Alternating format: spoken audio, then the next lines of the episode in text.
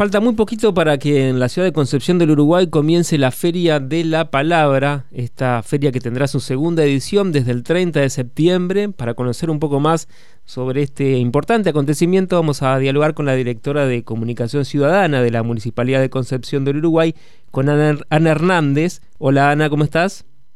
Hola, muy buen día para todos, para todas. Este, bien, bien, estamos. Eh, a full. Te diría que estamos en, eh, plena producción. Estamos un poco incendiados, pero la adrenalina típica de los días previos a un evento tan importante, este o bueno, o de mucho trabajo al menos. Claro, este es un buen incendio, un incendio positivo un incendio positivo, obvio, obvio. Esto es como llevándolo al idioma radial, es cuando trabajas en un programa en vivo, viste, que, estás produciendo notas y se te cae y hay que subir y hay que llamar y que así, bueno, esa, no sé a ustedes, pero al menos a mí siempre la cuestión radial y la producción en sí, la producción en general, la producción periodística o artística me genera mucha adrenalina positiva, ¿no? Claro, claro, claro. Así que el 30 de septiembre comienza y ¿qué tienen preparado?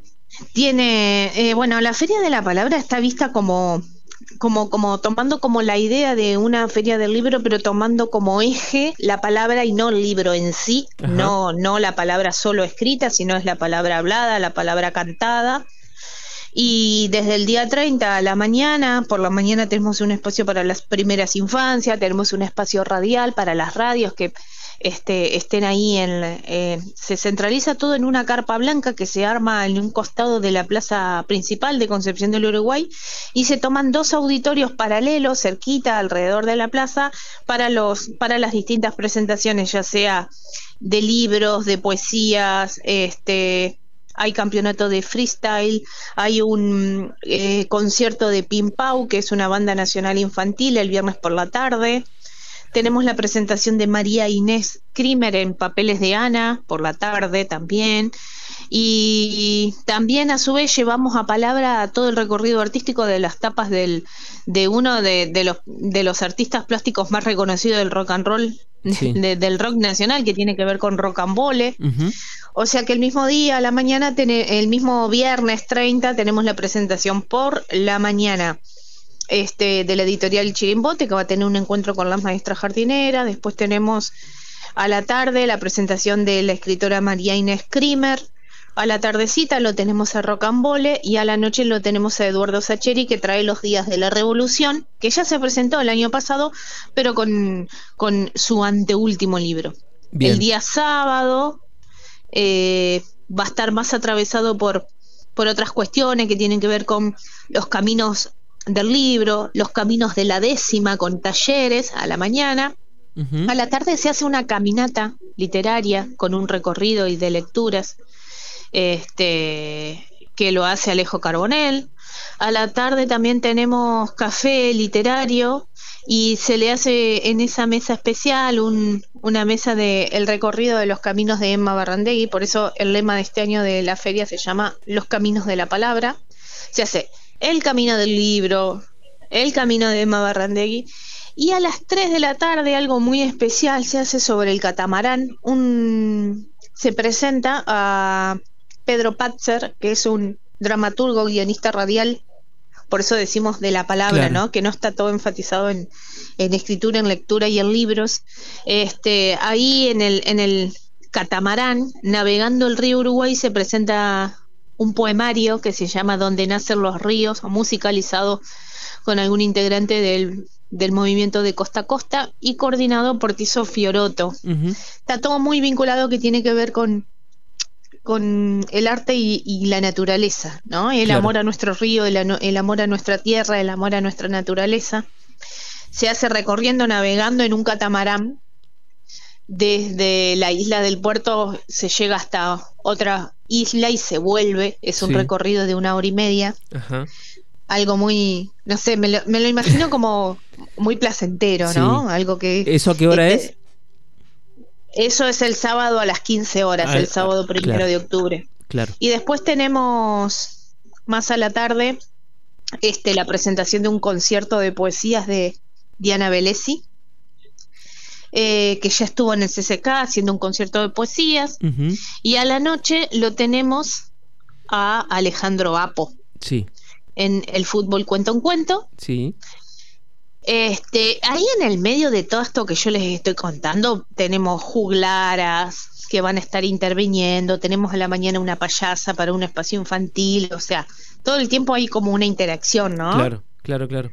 Y, no solo... Y el día domingo ya es el último y el cierre, donde ahí también hay una, este, a la mañana hay un taller y a la, y a la hay talleres a la mañana y a la tarde tenemos eh, esto es lo que yo les contaba del recorrido de Emma Barrandegui tenemos birra literaria le pusimos a la presentación de Marianela Saavedra que ha escrito múltiples libros es una mesa de nuevas narrativas entonces ahí está eh, Marianela Saavedra Azul Music que lleva su columna radial que hacía sobre el amor romántico sí, a la mesa este, así que la, traemos desde Paraná sí. Sun Musi, Marianela Saavedra, que es entrerriana, pero vive en el Bolsón. Ajá.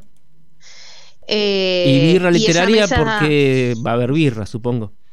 Exactamente, porque esas, las birras literarias se hacen en un bar.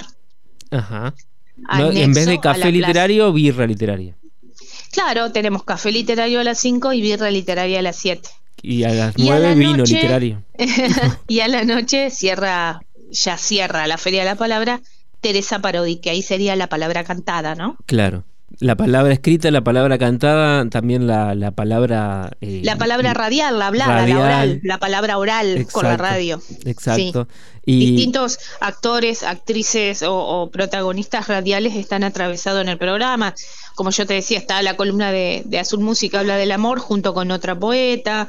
Lo tenés a Pedro Patzer, que es un guionista radial y a su vez escritor. Lo tenés a Alejandro Apo, que lleva la literatura a la radio.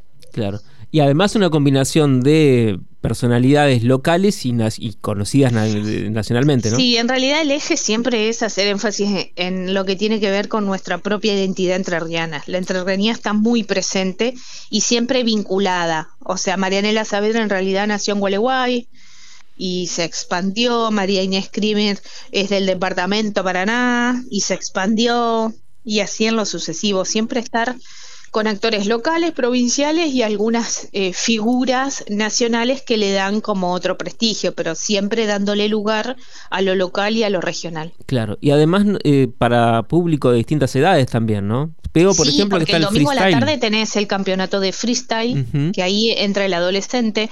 El viernes a la mañana está la maestra jardinera con un espacio infantil y el viernes a la tarde un recital de Pim Pau, que es como los yo les digo así porque, bueno, mis hijas al menos ya quedaron fuera de ese target, entonces yo no los conocía, pero mis compañeros de equipo que tienen pequeños y pequeñas de 4, 5 y 6 años dicen que Pim Pau la rompe y es una banda infantil nacional muy conocida. Este, yo lo vengo, la vengo a conocer ahora, pero bueno, sí, tenés infancias, tenés perspectiva de género, tenés cuidado del ambiente, la agenda, siempre está atravesado eso, ¿no? Claro. Y bueno, supongo que también va a ser muy interesante para que vayan las escuelas de la ciudad.